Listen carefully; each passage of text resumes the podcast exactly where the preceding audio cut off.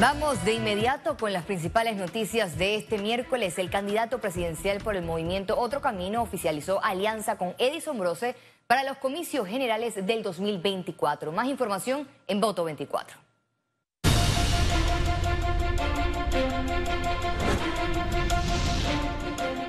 Ricardo Lombana con el partido Otro Camino buscará llevar a la alcaldía de Panamá el al independiente Edison Brose.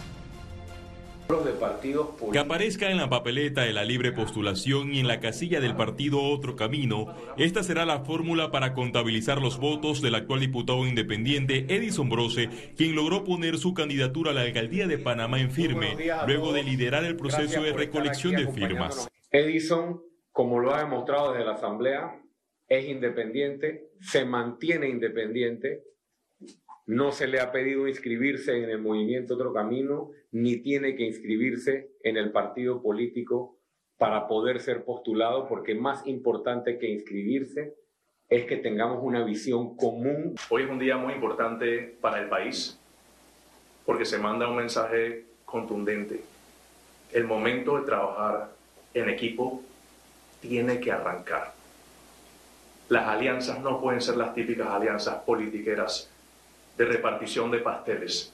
Lombana y Brosa aseguran compartir las mismas propuestas en contra de la corrupción, el clientelismo político y el rechazo al contrato minero entre el Estado y Minera Panamá. No a las botellas, becas y nombramientos por mérito y no por amiguismo político, un Estado más eficiente, una asamblea más pequeña, recursos públicos para prioridades de un país. Lombana, su grupo, su equipo han presentado eh, acciones concretas.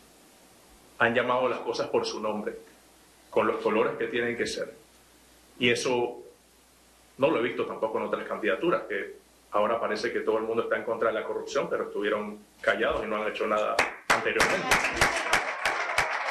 Lombana manifestó tener las puertas del partido abiertas para postular a otros independientes de la coalición Vamos.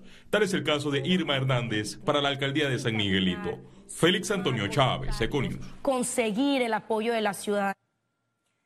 La fórmula presidencial de izquierda Maribel Gordón y Richard Morales propone el plan para la vida digna basado en mejores condiciones para la clase social trabajadora. No somos improvisados, tenemos experiencia, hemos hecho propuestas y llegó el momento de que no la izquierda, sino el pueblo panameño va a ejecutar un modelo distinto, el modelo para la vida digna. Eso implica un Estado que está priorizando el bienestar de las personas, no solamente la ganancia, que no se concentra solamente en el crecimiento del PIB, sino en desarrollo económico.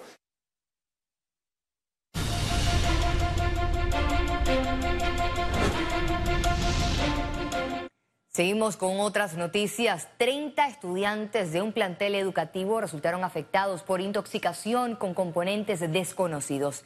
El hecho se registró en el centro educativo El Buen Pastor, ubicado en Pedregal. Unidades del 911 y del Cuerpo de Bomberos trasladaron a 13 menores afectados a la Policlínica JJ Vallarino para la atención en la unidad de urgencias. El plantel informó que estará cerrado el jueves 3 y viernes 4 de agosto para que se investigue la causa. Se hizo una inspección por aporte de tipo de materiales peligrosos y no hemos encontrado ninguna sustancia dentro de la escuela. Eh, los niños se quejaban de que había más o menos un olor como a gas, pero eh, hicieron una revisión en todos los alrededores y no, no encontramos ni un tipo de material derramado ni una sustancia química.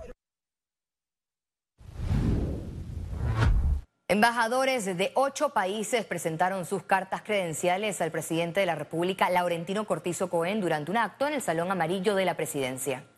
Se trata de embajadores de Irlanda, Costa de Marfil, del Reino Hachemita de Jordania, Cuba, Nicaragua, Estados Unidos mexicanos, India y Francia. En este acto acompañaron el presidente Cortizo, la ministra de Relaciones Exteriores, Yanaina Tehuaney, y el director de Protocolo y Ceremonial del Estado, Diomedes Carles. Greatness Center, in partnership with Franklin Covey, construimos un mundo mejor a través del impulso a personas y organizaciones a liberar su potencial, a transformarse para trascender. Presenta Economía. Este viernes 4 de agosto del 2023, el sector público de Panamá recibirá el pago del décimo tercer mes de acuerdo al calendario de pago de la Contraloría General de la República. De acuerdo con la entidad, este pago contribuye a dinamizar la economía del país y a los servidores públicos para que estos cuenten con dinero que les ayude a costear sus gastos básicos necesarios. Un nuevo censo permitirá saber la cantidad de empresas registradas en Panamá, el sector en el que se desempeñan y el impacto económico que representan en el país. A continuación, mayores detalles. Este 2 de agosto, el Instituto Nacional de Estadística y Censo inició la primera etapa del censo económico en Panamá. Actualizarán el directorio de empresas y locales a nivel nacional a través de 245 empadronadores. El recorrido inició en empresas de casco antiguo. Vamos a conocer la identificación de las empresas, su razón social, ¿verdad? Y el aporte que hacen a la economía en términos de ingreso, en términos de empleo. Pero también queremos saber la caracterización de las empresas a qué se dedican. Y aproximadamente, eh, Casco Antiguo tiene aproximadamente entre 80 y 100 locales. Hemos eh, visitado básicamente la mayoría, nos hemos contactado con todos los dueños. Los eh, negocios les conviene bastante porque, eh, digo, es información que se puede divulgar y que en el sentido de dónde se encuentran, eh, lo que ofrecen y, y básicamente es un apoyo mutuo. Durante la visita a negocios les harán un cuestionario de 44 preguntas. El empadronador llega a los negocios, a los establecimientos, pide eh, eh, la información a, a, a los empresarios o, o, al informante adecuado, que puede ser eh, el, el, asesor legal, puede ser el contador, puede ser aquella persona que delegue, eh, digamos, el dueño de la empresa. En este censo, que se extenderá hasta el 31 de diciembre de 2023, esperan encontrar un parque empresarial por encima de los 115 mil negocios registrados en Panamá. ¿Cuáles son los niveles de innovación de estas empresas nacionales en Panamá, establecidas en Panamá por las leyes panameñas? Su vinculación con los objetivos de desarrollo sostenible si tienen buenas prácticas de responsabilidad social corporativa. INEC informó que el levantamiento de esta data lo están realizando 100% digital. Ciara Morris, Econews. La Asociación Panameña de Ejecutivos de Empresas, de CIRAPEDE, juramentó a su nueva junta directiva para la gestión 2023-2024. En el evento, el empresario Temístocles Rosas tomó posesión de su cargo como presidente de este gremio empresarial luego de reelegirse por un segundo periodo. La nueva directiva se comprometió a continuar trabajando de la mano con el gobierno nacional en acciones que permitan el fortalecimiento del sector empresarial, su inversión y el establecimiento de más y mejores empleos. De la importancia de retomar y hablarlo, cómo vamos a solucionar el problema de la caja de seguro social y un mensaje a quienes aspiran a presidir nuestro país en el 2024 de que estamos abiertos a escuchar propuestas y unas propuestas que vengan acompañadas de el cómo lo van a hacer. La situación de los lagos no ha mejorado y por ello se mantiene la restricción de calado, señaló el administrador del Canal de Panamá. Efectivamente, lo que está sucediendo desde el punto de vista de precipitación, no hay lluvia. El nivel de lluvia es muy inferior a lo histórico y se pronostica que nosotros vamos a entrar en un fenómeno del niño bastante severo.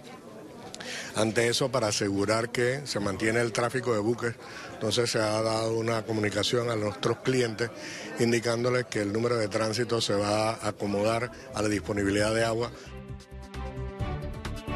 Y al regreso, internacionales.